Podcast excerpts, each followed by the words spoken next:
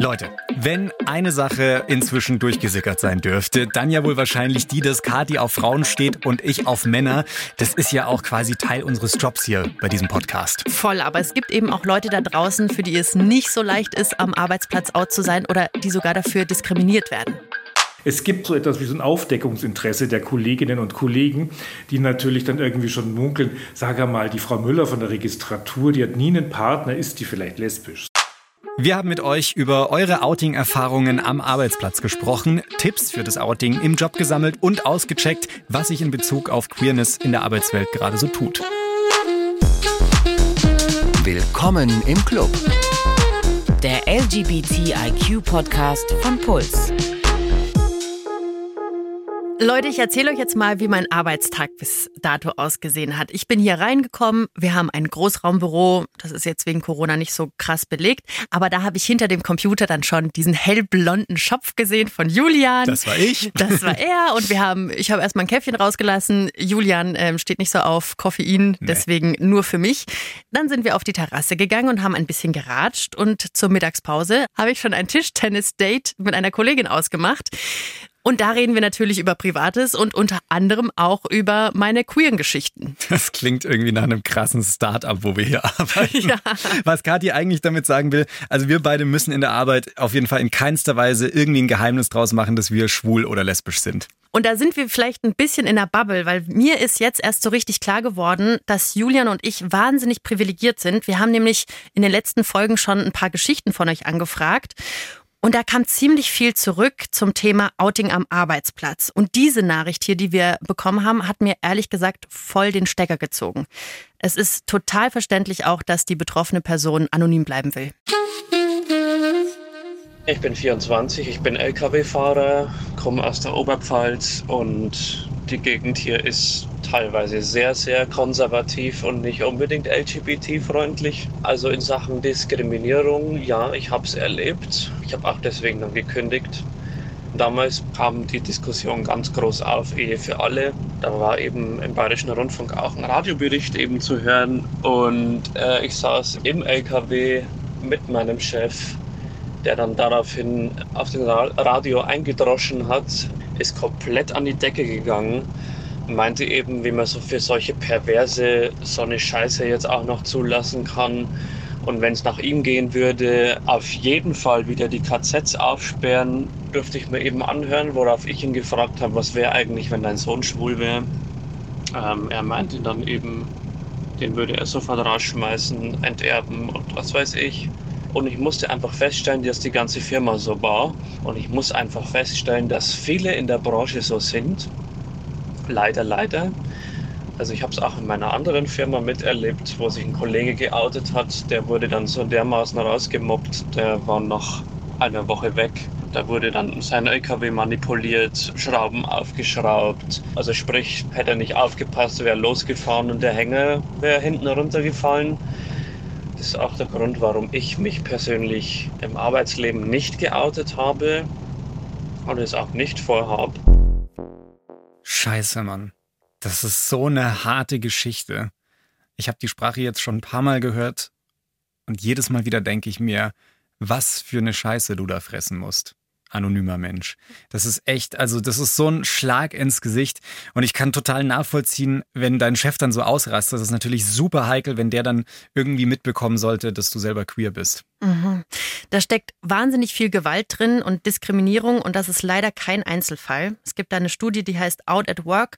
Da wurden 4000 queere Menschen befragt, die alle unter 35 sind, wie es ihnen am Arbeitsplatz geht, gerade mit ihrer Sexualität. Und nur ungefähr jeder dritte queere Mensch in Deutschland outet sich. 38 Prozent von den Befragten sagen, dass ein Coming Out im Job ihr Leben einfacher machen würde, aber 22 Prozent sind auch besorgt, dass ein Outing ein Karriererisiko bedeuten könnte. Das sind ganz schön heftige Zahlen, also große Zahlen. Zum einen, dass sich die Leute überhaupt nicht trauen, sich zu outen und dann auch tatsächlich befürchten, dass das Einschnitte in ihre Karriere bedeuten könnte. Das finde ich sehr erstaunlich und zu dem Thema hat uns Andreas auch eine Sprache dagelassen. Der arbeitet in einem mittelgroßen Unternehmen und da gab es die Situation, da sollte jemand Neues eingestellt werden, sollte ins Team mit dazukommen und er war bei den Bewerbungsgesprächen mit dabei und äh, da hat er mitbekommen, wie seine Chefin auf die unterschiedlichen Bewerberinnen reagiert hat. Bei dem einen Gespräch fragte dann eine Kollegin, und wird er es? Und sie antwortete dann, äh, nee, das war so ein Detlef und machte diese Klischee-Geste mit der tuntigen Hand. Das war das erste Mal, dass ich erlebt habe, dass jemand tatsächlich offen zugibt, dass das ein legitimer Grund ist, jetzt jemanden in seiner Laufbahn einzuschränken. Und äh, ich habe mich natürlich schlecht gefühlt, zum einen, weil jemand diskriminiert wurde und zum anderen, weil ich nichts dagegen getan habe. Gleichzeitig war ich noch jung und hätte mich mit irgendeiner Form von Protest zwangsläufig geoutet von einer Chefin, die eben homophob ist. Äh, setzt man sich für LGBTQ ein, muss man den Verdacht aushalten, in diese Schublade gesteckt zu werden. Ob man wirklich LGBTQ ist oder nicht. Für die meisten ist das ein zu hoher Preis scheinbar. Also für mich war es das zumindest damals. Oh ja, das ist ein ganz, ganz verzwickter Fall.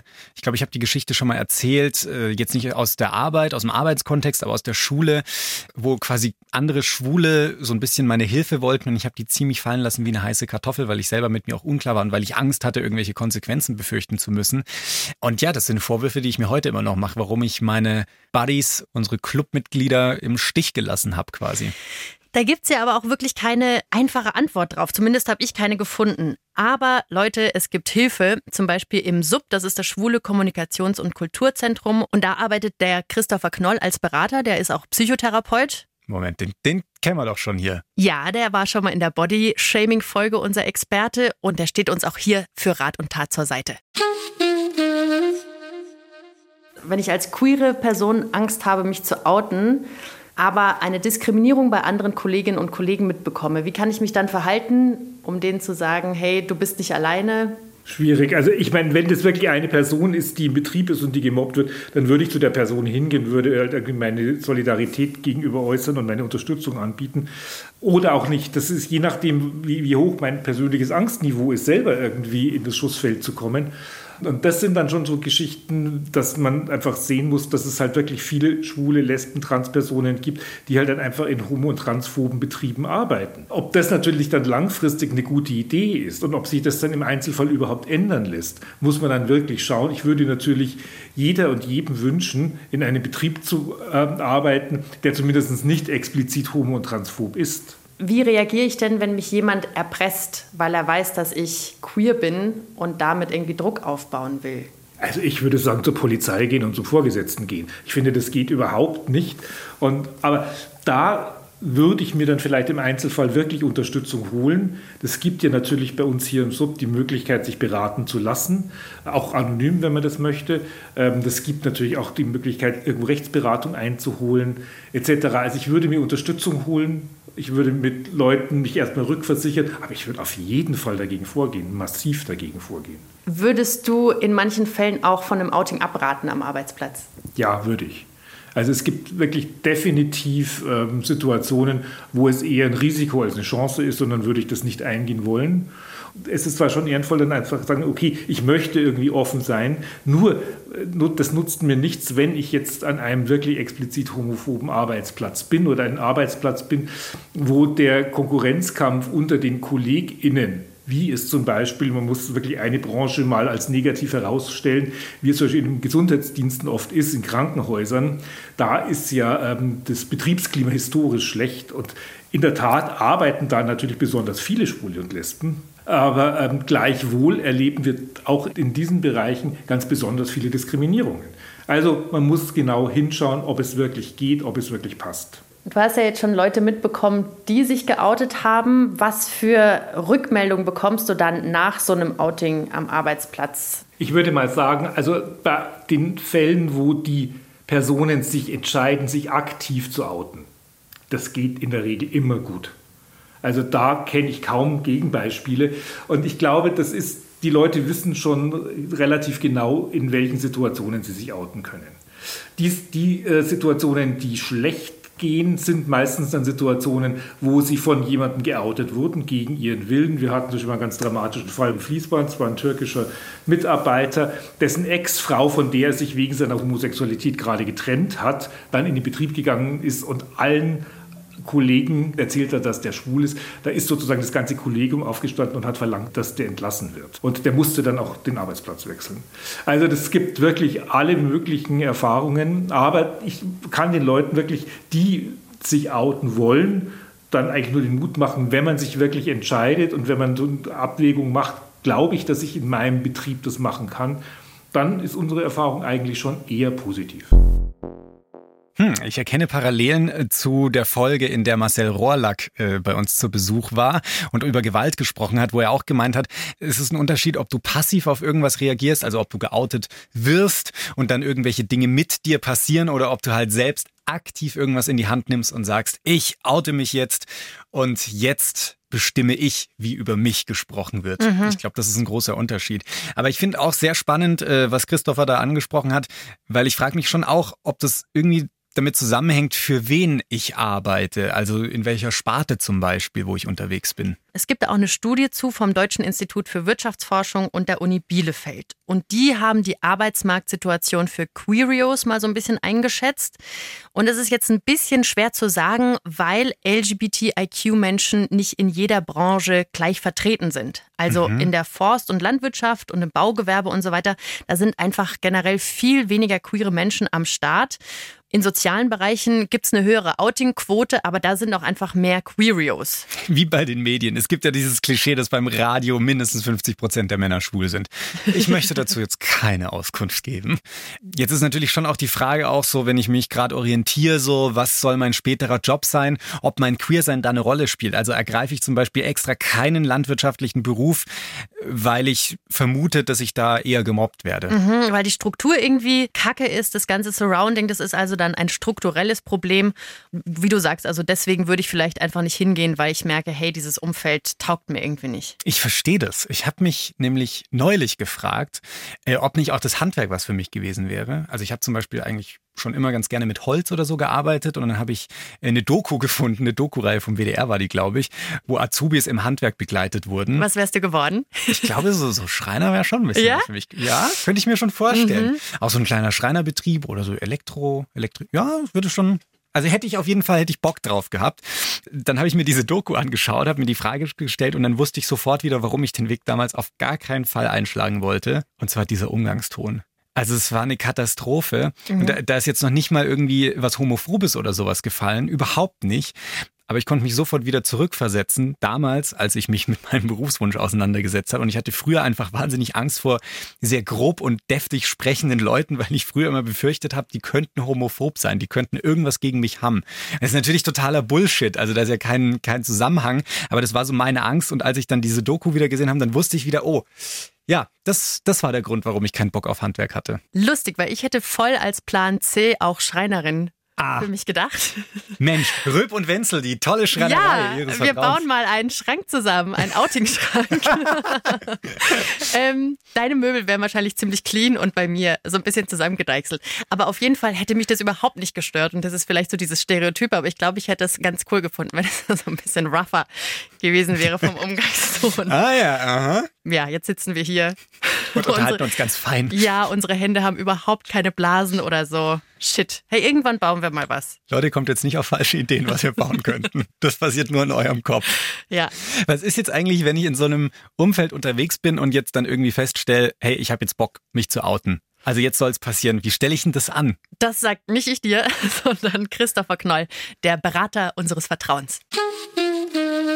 Wenn ich mich dazu entscheide, hey, ich wäre gerne out, dann kann ich mich in den Aufzug stellen, wie wir gerade im Aufzug waren, mit einer Regenbogenflagge und gehe raus und sage, I'm gay. Und alle wissen es. Also eher die extrovertierte Variante. Aber das geht vielleicht auch ein bisschen schlichter. Nee, erstmal würde ich mal in Frage stellen, warum man das will. Also ich meine, da gibt es verschiedene Schichten. Es gibt natürlich, also schon, ich, okay, das sind alles nette Leute und ich möchte, dass die mehr von mir wissen. Dann finde ich, ist es gut. Es gibt aber auch so etwas wie so ein Aufdeckungsinteresse der Kolleginnen und Kollegen, die natürlich dann irgendwie schon munkeln, sag mal, die Frau Müller von der Registratur, die hat nie einen Partner, ist die vielleicht lesbisch? So. Also es ist ja nicht so, dass die Kollegen da wirklich ähm, ganz locker gegenüberstehen, sondern die wollen ja auch Dinge wissen. Die wollen ja wissen, wer die Frau Müller privat ist das sind dann so Situationen, wo sich manchmal die Leute dann auch schon sehr unter Druck gesetzt fühlen, dann etwas zu sagen, was sie vielleicht gar nicht so sagen wollen. Das heißt, man muss immer genau hinschauen, was ist denn der Grund, warum ich mich outen will. Wenn ich das denn wirklich will und wenn ich finde, dass es eine gute Idee ist und wenn ich auch glaube, dass es an dem Arbeitsplatz, wo ich bin, auch gut funktionieren könnte und dann mit wenig Sanktionen dann belegt wird, dann würde ich einfach ganz normal mit den Leuten, die mir halt nahe sind, würde ich halt einfach äh, reden und würde sagen, ach übrigens, ich habe keine Partnerin, sondern einen Partner. So. Also ich würde es halt so undramatisch wie möglich machen oder halt einfach nur von meinem Wochenende erzählen, dass ich halt mit meinem Freund halt äh, dieses und jenes gemacht habe. Und wahrscheinlich kommt dann irgendwann mal die Rückfrage, was für ein Freund ist denn das eigentlich? Ein Freund oder dein Freund oder was? Also irgendwann ergibt sich es dann schon. Also erst so ein bisschen zu den Leuten, die mir nahestehen, die, mit denen ich jeden Tag im Büro sitze und dann vielleicht auch irgendwann der Chefin oder dem Chef? Auch das, da muss man wieder schauen. Es gibt natürlich dann Situationen, die wir auch begleitet haben, gerade zum Beispiel von Leuten in höheren Positionen, die dann Angst haben, dass das ein ein Mobbinggrund sein könnte oder ein Grund sein könnte, dass sozusagen an ihrem Stuhl gesägt wird, die dann sozusagen, um sich den Rücken frei zu halten, sich an ihren Vorgesetzten wenden und das dann sagen, sagen, übrigens, ich bin schwul, lesbisch, trans, ähm, nur dass das sozusagen klar ist, falls es dann bei den untergebenen Irritationen gäbe. Das heißt, um sich sozusagen schon im Vorfeld zu schützen und das ähm, sozusagen den Schutz von den oberen Schichten des Betriebs dann einzuholen. Wie selbstverständlich würdest du denn sagen, ist so ein Outing am Arbeitsplatz? Ich würde sagen, das ist überhaupt nicht selbstverständlich. Es kommt oft vor, aber das ist jedes Mal, denke ich, mit einer bewussten Entscheidung verbunden und oft nicht einfach. Ich bringe mal ein Beispiel. Jetzt bin ich heterosexuell, gehe an meine neue Arbeitsstelle und stelle ein Bild von meiner Frau auf den Schreibtisch. Dann ist es eine wichtige und gute nonverbale Information über mein Privatleben. Jetzt mache ich das gleiche als schwuler Mann. Ich gehe als schwuler Mann dahin, stelle ein Bild von meinem Mann oder von meinem Freund auf meinen Schreibtisch. Dann ist es plötzlich was ganz was anderes. Dann ist es nämlich keine Information mehr aus meinem Privatleben, sondern eine Information aus meinem Intimleben. Zumindest wird das so wahrgenommen. Und das ist der Kern der Diskriminierung, dass wir sozusagen übersexualisiert werden und dass so getan wird und so empfunden wird, als hätten wir eine intime Information veröffentlicht und irgendwie über Sex am Arbeitsplatz geredet, was natürlich ein Tabu ist. Und das ist der große Unterschied. Das heißt, wir können nicht, also wir, ich bin natürlich auch schwul, wir können nicht über unser Schwulsein, Lesbischsein, Transsein so erzählen, wie Heterosexuelle es könnten, ohne dass es dann ähnlich wahrgenommen wird, sondern es ist immer eine Grenzverletzung mit dem Spiel. Und das ist für die Leute schwierig und das macht es wirklich manchmal so delikat, sich dafür zu entscheiden. Aber wie gesagt, man muss wirklich immer schauen, macht es Sinn, dass ich das mache, weil es ist immer so ein bisschen eine Grenzverletzung, es zu tun. Ich hätte ehrlich gesagt gedacht, dass du in eine andere Richtung rätst, dass du sagst, na klar, outet euch, ähm, je mehr das Wissen, desto besser. Das würde ich raten, wenn die Welt eine bessere, andere, weniger homo- und transphobe wäre. Aber ehrlich gesagt müssen wir dann feststellen, dass Deutschland ein in manchen Punkten nicht ganz so nettes Land ist, wie wir das gerne hätten. Und dass es halt wirklich ganz viele manifest homo- und transphobe Betriebe gibt. Punkt. Oder zumindest Kolleginnen und Kollegen gibt. Und deswegen kann ich nie pauschal zu einem Outing raten oder zu einer Veröffentlichung raten, sondern man muss wirklich leider, leider, leider, und das ist notwendig, genau hinschauen, ob es in der einzelnen Situation funktioniert. Das ist ein bisschen ernüchternd, was Christopher da erzählt, aber ja, es ist halt realistisch. Also es kommt natürlich auch immer darauf an, wie halt deine ChefInnen so drauf sind. Wie bei mir zum Beispiel, die Geschichte habe ich auch schon mal erzählt, dass einer meiner alten Chefs halt mal in meiner Anwesenheit einen homophoben Witz gemacht hat. Ich weiß gar nicht, ob der so auf mich bezogen war, aber wie der schöne Satz aus dem Film Prayers for Bobby heißt, A child is listening. Und äh, ich habe zugehört und habe dann natürlich keinen Bock gehabt, mich gegenüber ihm zu outen. Und als du hier angekommen bist, da kannten wir uns noch nicht. Ja, da, pf, da war es kein großes Thema. Ich habe irgendwie gleich am ersten, zweiten Tag äh, normal erzählt, dass mein Freund zu Hause auf mich wartet. Also da, da hatte ich auch überhaupt nicht das Gefühl, eine Hemmschwelle zu haben hier mhm. in der Redaktion. Überhaupt nicht. Ich habe in einer anderen Redaktion gewartet auf die Weihnachtsfeier und habe mir dann... Um mit jemandem rumzumachen? Nein, ich habe mir da ein bisschen Alkohol reingestellt und dann habe ich allen gesagt, übrigens, ich habe eine Freundin und in diesem leicht erheiterten Zustand kamen dann auch so ein paar Gay Sünden der anderen Leute raus. Mm. war ähm, juicy, juicy Content. das klingt gut. Irgendwie finde ich, kann man sich das gar nicht so richtig vorstellen, weil wir, bei uns ist das Gegenteil, wir wurden jetzt hier für unser Queer-Sein eingestellt. Voll. Jetzt gäbe es den Podcast gar nicht. Mhm. Ich finde es übrigens auch ganz cool, innerhalb des Bayerischen Rundfunks, so haben wir uns kennengelernt. Jetzt kommen hier die harten Insider-Geschichten auf den Tisch. Ich kannte Kathi noch nicht mein ganzes Leben lang. Nein, es gibt im Bayerischen Rundfunk ein eigenes äh, queeres Netzwerk. Bundfunk heißt es. Ja. Und da haben wir beide uns kennengelernt. Da haben wir uns kennengelernt und ein anderer Repräsentant sitzt hier direkt hinter der Scheibe und guckt, dass wir gut klingen, der Viktor. Mhm. Guck, guck. Das ist schon ganz nett, sich da so zu vernetzen. Also so haben wir uns überhaupt kennengelernt. Ja, also da kommen Leute aus den unterschiedlichsten Abteilungen zusammen und wir haben immer so einen Stammtisch, fragen, hey, was geht? Wir sind aber gleichzeitig auch AnsprechpartnerInnen für die Leute im Haus, die sagen, hm, ich glaube, ich bin queer, wie geht das denn? Und wir versuchen auch so ein bisschen die queeren Themen zu bündeln und dann in die Redaktion zu geben. Ja, das ist so ein ganz, ganz cooles Empowerment, finde ich, aber auch gleichzeitig eben einfach so eine, eine nette Zeit mit den Kolleginnen und das klingt jetzt irgendwie so wahnsinnig entspannt, als würden wir hier die ganze Zeit mit unseren Regenbogenflaggen und äh, Einhornhaar durch die Redaktion reiten. ähm, man muss schon fairerweise auch sagen, es ist auch nicht alles äh, blühende Wiese im BR, gibt es auch schon andere Teile und genau deswegen sind solche Netzwerke wichtig. Mhm. Und die können natürlich auch helfen, wenn du dir nicht sicher bist, ob du dich vor KollegInnen outen sollst. Und solche Netzwerke, die gibt es jetzt nicht nur im BR, sondern in sehr vielen, vor allem so großen Unternehmen. Und so ist es zum Beispiel auch bei unserer Hörerin Helena. Die arbeitet in einer amerikanisch-deutschen Firma und die haben sich ein ziemlich cooles System überlegt. Bei meiner Firma war ich erst etwas skeptisch, ob ich mich outen sollte oder nicht. Ich bin erst seit eineinhalb Jahren dabei. Also das ist in meinen Augen noch recht frisch. Dann kam aber im Juni dieses Jahres eine E-Mail auf meine Arbeits-E-Mail. Und zwar gibt es eine Gruppe, der man sich anschließen kann eben innerhalb des Unternehmens für LGBTQI und Ally-Mitarbeiter.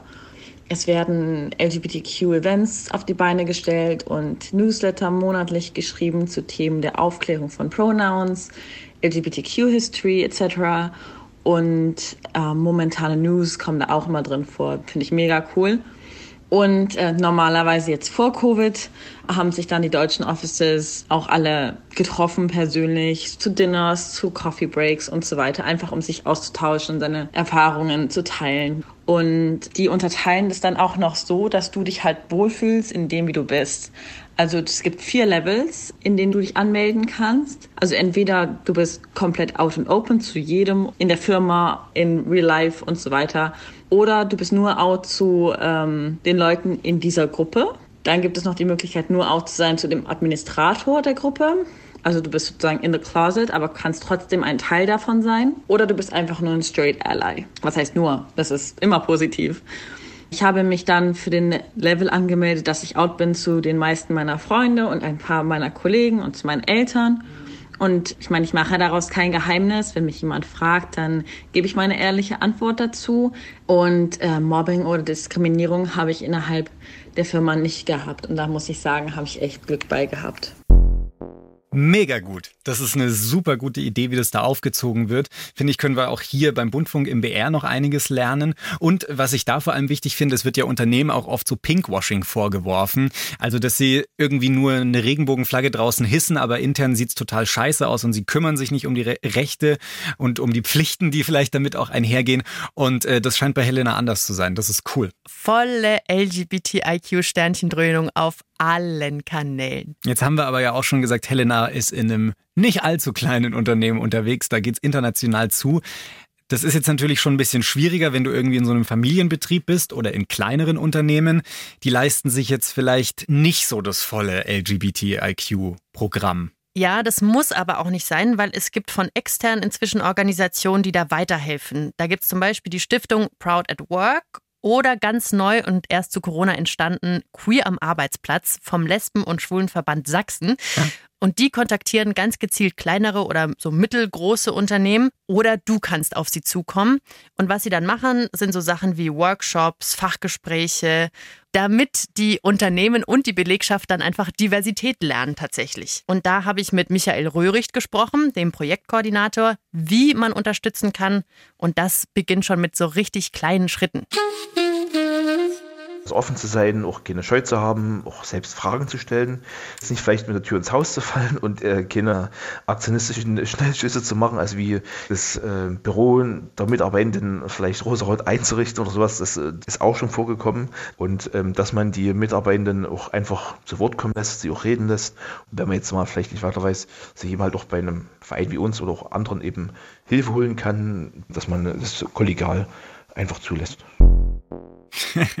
ja, also unser Arbeitsplatz ist jetzt ja noch nicht komplett in rosa getüncht, aber naja. Ich habe jetzt ähm, bisher so aus der Folge mitgenommen, das hätte ich nicht gedacht, dass es am Arbeitsplatz im Jahr 2020 tatsächlich immer noch sehr, sehr viel Diskriminierung gibt außerhalb unserer Bubble und äh, vor allem auch in den Zwischentönen. Also dass es auch nicht immer so eine offen ausgelebte Diskriminierung geben muss, sondern da gibt es ganz, ganz viele hässliche Abstufungen. Mhm. Und klar, dass man äh, jetzt vielleicht auch nicht unbedingt den Mut hat, sich zu outen. Das gehört auch dazu. Aber ihr könnt euch Hilfe holen. Entweder das ganze Unternehmen holt sich Hilfe oder ihr ganz individuell bei Beratung stellen. Und das darf man auch nicht vergessen, es gibt auch einfach Leute, bei denen klappt's und bei denen läuft's gut am Arbeitsplatz. Wir zwei sind zum Beispiel und so geht's auch unseren Hörerinnen Vicky und Rebecca. Vicky ist 30 und die arbeitet in einem Personalberatungsunternehmen. Ich stehe auf Frauen, habe zwei lesbische Chefinnen, mehrere Teamkollegen, insgesamt zwölf. Davon ist eine weitere von unserer Seite an Bord und der Rest ist heteromännlich. Alle total fein mit uns. Super entspanntes Team. Null Mobbing, null sexuelle Diskussionen, die wir führen müssten. Eher im Gegenteil, alle sehr modern denkend und äh, immer auf unserer Seite. Ich bin in der Arbeit geoutet, mein Team weiß das und ich habe da ähm, zum Glück ähm, nur positive Erfahrungen machen dürfen. Ähm, ansonsten habe ich auch besonders während des Pride Month mindestens ein Regenbogenaccessoire getragen, um aktiv sichtbar zu sein und habe gemerkt, dass ich schon einige irritierte Blicke bekommen habe, vielleicht aber auch nur ähm, neugierige oder auch überraschte Blicke. Ich habe aber auf jeden Fall das nicht negativ wahrgenommen für mich mich und habe auch keine negativen Kommentare oder ähnliches erfahren und bin recht dankbar, dass ich zu den Menschen gehöre, die out and proud sein dürfen und können, auch in der Arbeit, ohne das Gefühl zu haben, dann jeden Tag Konflikten ausgesetzt zu sein. Das hat uns Rebecca äh, erzählt, die ist 33 und macht soziale Arbeit. Also, ja, Regenbogenaccessoires, you go girl. Oh ja. Reite durchs Büro. Da muss ich noch ein bisschen dran arbeiten. Ich bin gar nicht so visuell so erkennen. Ja gut, wobei mit blondierten Haaren. Nee, aber wir sind heute ganz in schwarz gehüllt, Julian und ich. Wir ja. zeigen nicht sehr viel Farbe. Aber cool, dass du das machst. Und wir freuen uns natürlich, wenn ihr die Community feiert. Aber auch, wenn es euch nicht so gut geht, schreibt uns, was auch immer gut läuft oder schief geht. Wir freuen uns sehr gerne auch auf Instagram. Da haben uns schon super viele Nachrichten erreicht. Und bei mir ist ehrlich gesagt auch schon eine Träne geflossen, weil es zum Teil sehr intensive Stories sind. Und wir freuen uns darüber. Macht weiter so. Da heißen wir Willkommen im Club. Alles zusammengeschrieben. Aber auch die anderen Kanäle sind weiterhin offen für euch. Schickt uns auch der gerne Nachrichten, wenn ihr lieber per Mail schreiben wollt. Willkommen im Club at deinpuls.de oder einfach eine Sprache, weil Tippen so anstrengend ist. Gibt's die 0151 12 18 viermal die 5 dafür. Wir gehen jetzt wieder hier raus aus dem Studio und spreaden unsere Queerness am Arbeitsplatz. Oh, das funktioniert voll gut. Abschlussgeschichte, wahnsinnig schöner Moment.